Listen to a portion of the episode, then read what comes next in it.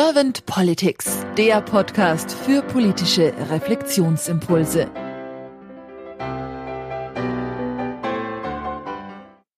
Herzlich willkommen zu einem neuen Podcast von Servant Politics. Ich spreche heute mit Tom Müller. Mein Name ist Claudia Lutschewitz. Guten Morgen, Tom. Ja, guten Morgen, Claudia. Tom, du bist Spezialist für Gruppenintelligenz und du bist auch Mentor für Entscheidungen und last but not least Moderator für Magic Meetings. Jetzt könnte man sich natürlich fragen, was um alles in der Welt sind Magic Meetings? Ich habe es dich dann auch gefragt und du hast mir die Antwort gegeben. Magic Meetings sind Versammlungen und Besprechungen, die schnell, sicher und konfliktfrei zu Ergebnissen und auch Beschlüssen kommen. Das macht mich natürlich jetzt sehr neugierig, weil ich denke, sowas könnte vielleicht auch in der Politik zum Einsatz kommen. Und daher bin ich jetzt mal sehr gespannt auf deine Antworten zu meinen Fragen. Und wenn du keine erste Frage an mich hast, dann würde ich einfach starten. Ja, leg einfach los. Ich werde gern gefragt und äh, muss dann auch irgendwann gestoppt werden. Tom, wenn du an die Aufgabe von Politik denkst, was ist die Aufgabe von Politik für dich? Zunächst mal möchte ich bei allem, was vielleicht später kritisch kommt, meinen Respekt dafür ausdrücken, dass jemand diese Arbeit macht, weil jemand muss sie tun. Wir können nicht mit drei Millionen, acht Millionen, 80 Millionen Menschen uns an einen großen runden Tisch setzen und abstimmen, wie wir unsere Gesellschaft, unser Leben und unser Miteinander-Auskommen gestalten wollen. Also jemand muss diese Arbeit machen. Und das ist etwas, was mich bei euch auch antriggert, diesen dienenden Charakter in die, in die Politik reinzubringen. Also jemand, der in der Politik arbeitet, sollte sich ab und zu meiner Meinung mal fragen, für wen mache ich das eigentlich? Und wer ist der Staat? Und ich glaube, der Staat ist nicht, sind nicht die Quadratmeter Bundesrepublik sondern der Staat sind die Menschen, die hier leben und die zu diesem Staat beitragen, auf welche Art auch immer. Und wenn ich das in einem Satz zusammenfassen sollte, dann ist das die Gestaltung des Gemeinwesens und die Mehrung des Gemeinwohls. Also es soll uns allen durch unser gemeinsames Handeln irgendwie doch ein bisschen besser gehen. Und ja, Bürgerinnen und Bürger sind der lebendige oder der lebende Teil unseres Staates. Und dann kommen natürlich Tiere und Natur. Und all das, und jetzt mache ich es wieder drastisch, zu verwalten oder zu ja, gestalten, welch schon wieder vorsichtig ist, aus meiner Sicht eigentlich die Aufgabe der Politik. Wie nimmst du das dann gerade wahr? Also die Politik oder dieses Verwalten? Auch da wieder meinen Respekt für die letzten zwei Jahre zunächst mal und meine Wertschätzung. Wir sind, und ich glaube, das wird das neue Normal sein. Das ist ja so ein Begriff, der durch die Medien getrieben wird. Wir stehen mit jeder neuen Krise Konfrontationen gegenüber, die es so noch nicht gab. Und ich glaube, ich bin nicht der Einzige, der fühlt, dass es immer schneller geht von einer Krise oder von einer Ausnahmesituation in die nächste. Und dass sie immer unvorhersehbarer werden. VUCA ist da eins dieser Synonyme. Also, dass es volatil ist, dass es nicht vorhersehbar ist, dass es wechselhaft ist, dass es keine einheitliche Antwort gibt. Und was ich wahrnehme, ist natürlich, dass das, was in der Wirtschaft schon so ein bisschen eingeführt ist, ich sag mal agile Methoden oder agile Management, dass wenn die Politik das versucht, dass natürlich Fehler geben muss, aber dass der Bürger und die Bürgerin natürlich total gestresst sind durch diese Fehler, dass die Fehlertoleranz nicht besonders hoch ist. Das ist das, was ich in den letzten zwei Jahren erlebe. Wir müssen einen, wer hat das gesagt? War es Olaf Stolz selber oder war es jemand anders? Wir müssen ein Stück weit auf Sicht fahren. Und das bedeutet natürlich auch, dass der Kurs nicht so geradlinig und auch nicht schön verläuft, sondern oftmals ein Zickzack ist. Ein unangenehmer Nebeneffekt, den ich da erlebe, ist die starke Polarisierung die ich wahrnehme in der Gesellschaft. Also um, um es klar zu sagen, die Corona-Krise hat in vielen Bereichen, in Familien, in Vereinen, in beispielsweise äh, äh Interessensgruppen, die ich moderiert habe, zu Spaltungen geführt. Und diese Polarisierung, also schwarz oder weiß, ist etwas, was, ja, was unserer Gesellschaft schadet.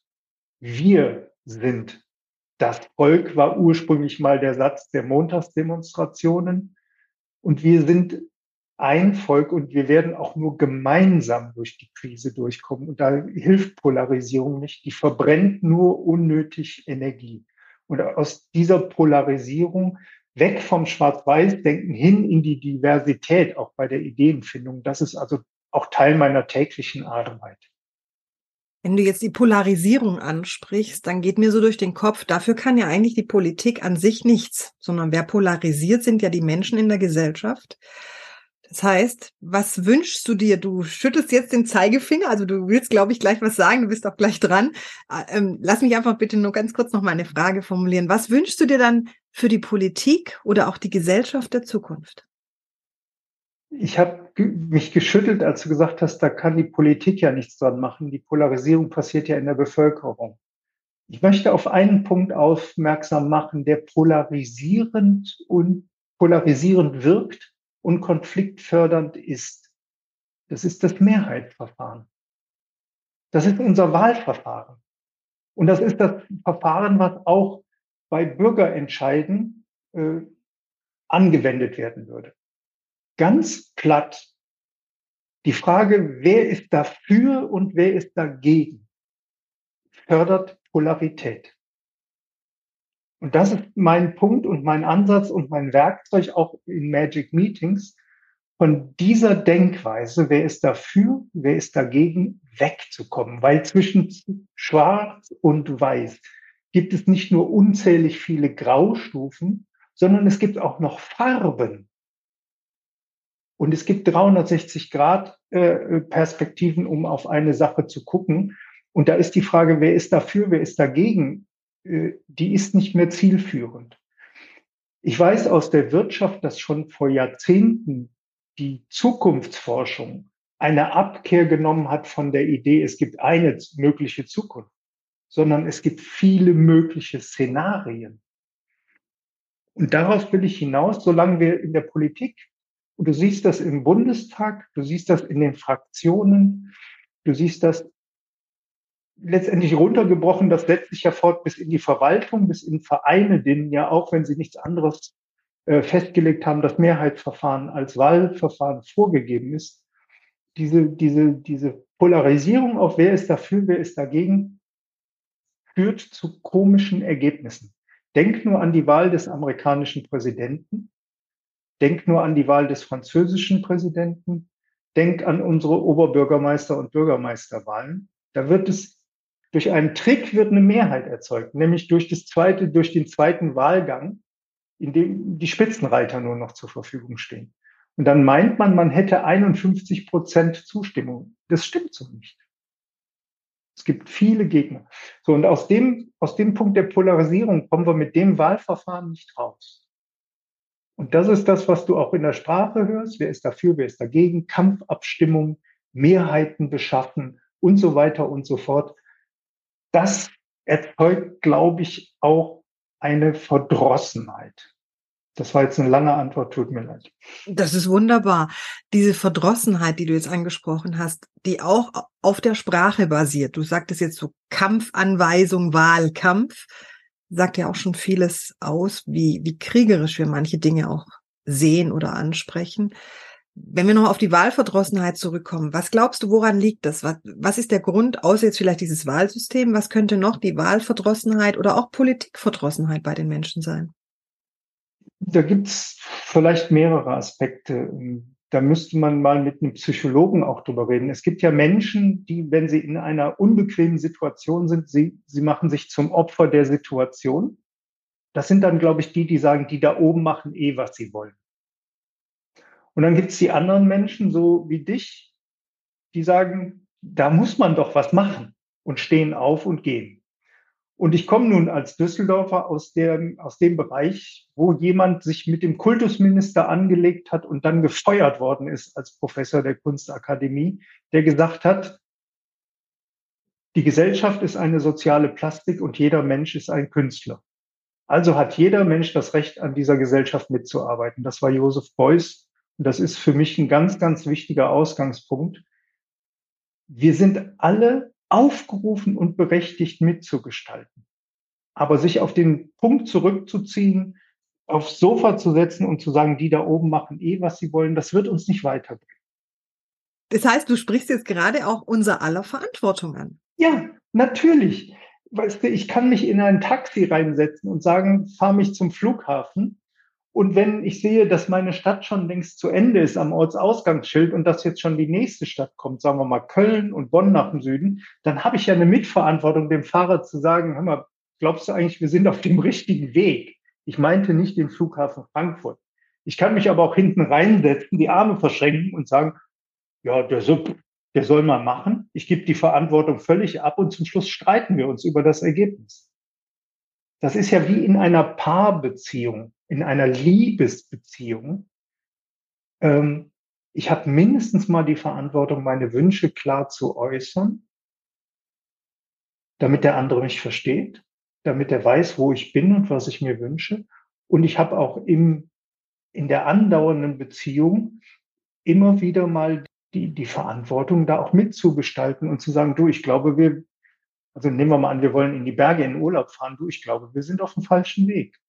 Oder ich sag, wir sind jetzt dreimal im Sommerurlaub in die Berge gefahren. Ich möchte jetzt auch mal ans Meer, statt nach 20 Jahren zu sagen, ich hätte eigentlich immer die untere Hälfte vom Brötchen gewollt. Mhm, das heißt also auch in den Dialog, in den Diskurs miteinander einsteigen. Ja, in, in Kontakt.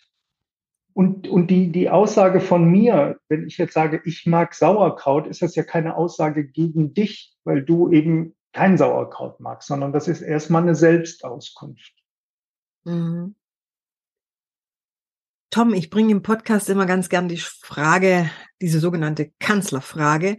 Stell dir mal vor, du wärst jetzt Bundeskanzler geworden und du hättest ein sehr kompetentes Team an deiner Seite, ein Team, mit dem du dich auch wohlfühlst, wo Resonanz besteht, wo ihr auch Verantwortung übernehmen könnt und auch bereit seid dazu.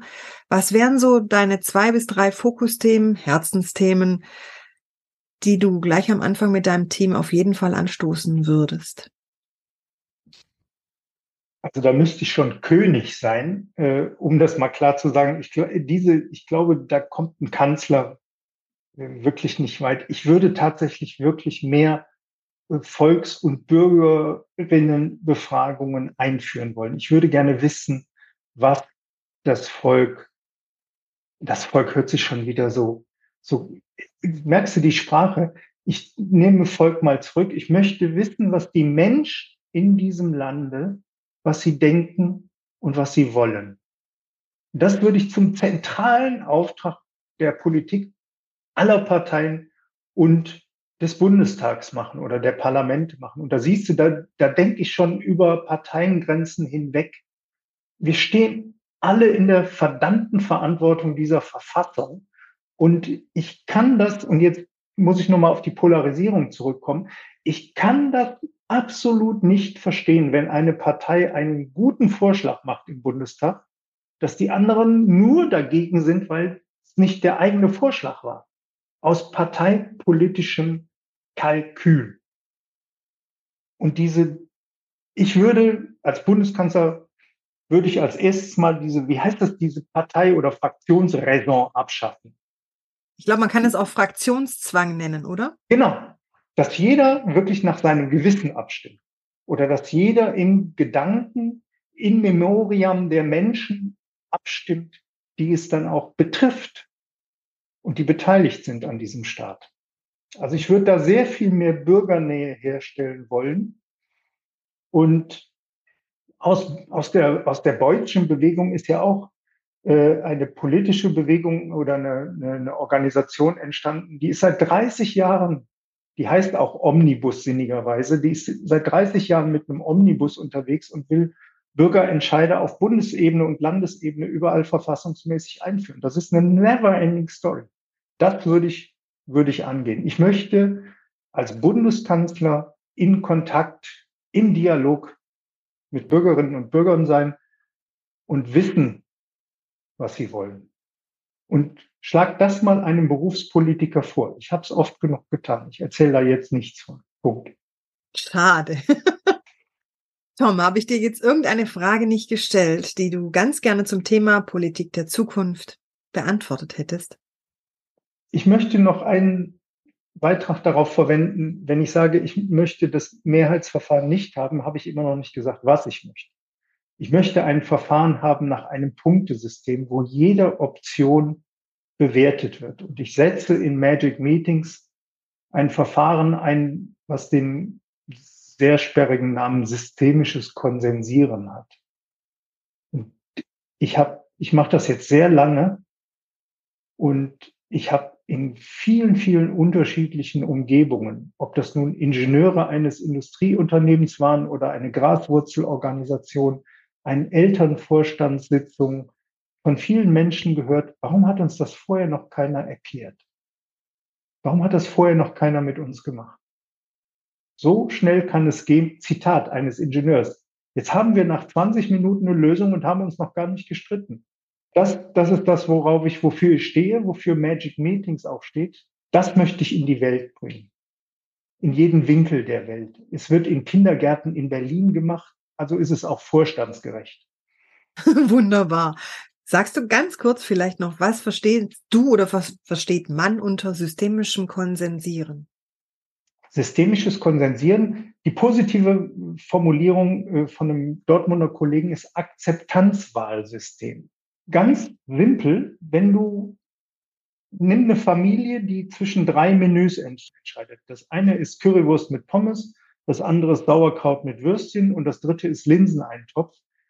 Jedes Familienmitglied bewertet jedes Essen und jetzt kommt das Besondere nicht mit Pluspunkten, sondern mit Einwandspunkten.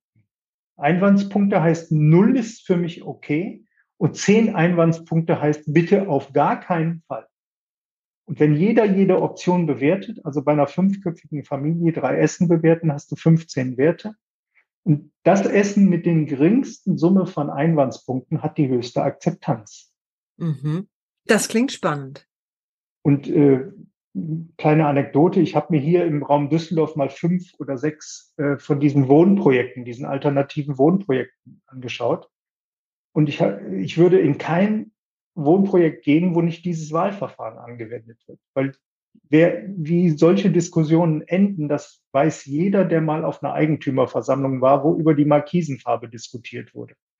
Da kannst du ganz schön viel Lebenszeit verbrennen. Ja, ist eine never-ending Story. Das stimmt. Jawohl. Mhm. Über Geschmack lässt sich trefflich streiten oder gar nicht. Mhm.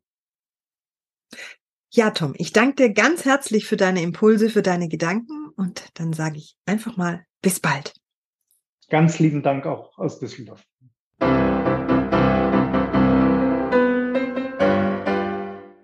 Servant Politics gibt's auf Spotify, Apple Podcasts und überall, wo es Podcasts gibt. Abonniert uns gerne und hinterlasst uns eine Bewertung. Servant Politics, der Podcast für politische Reflexionsimpulse.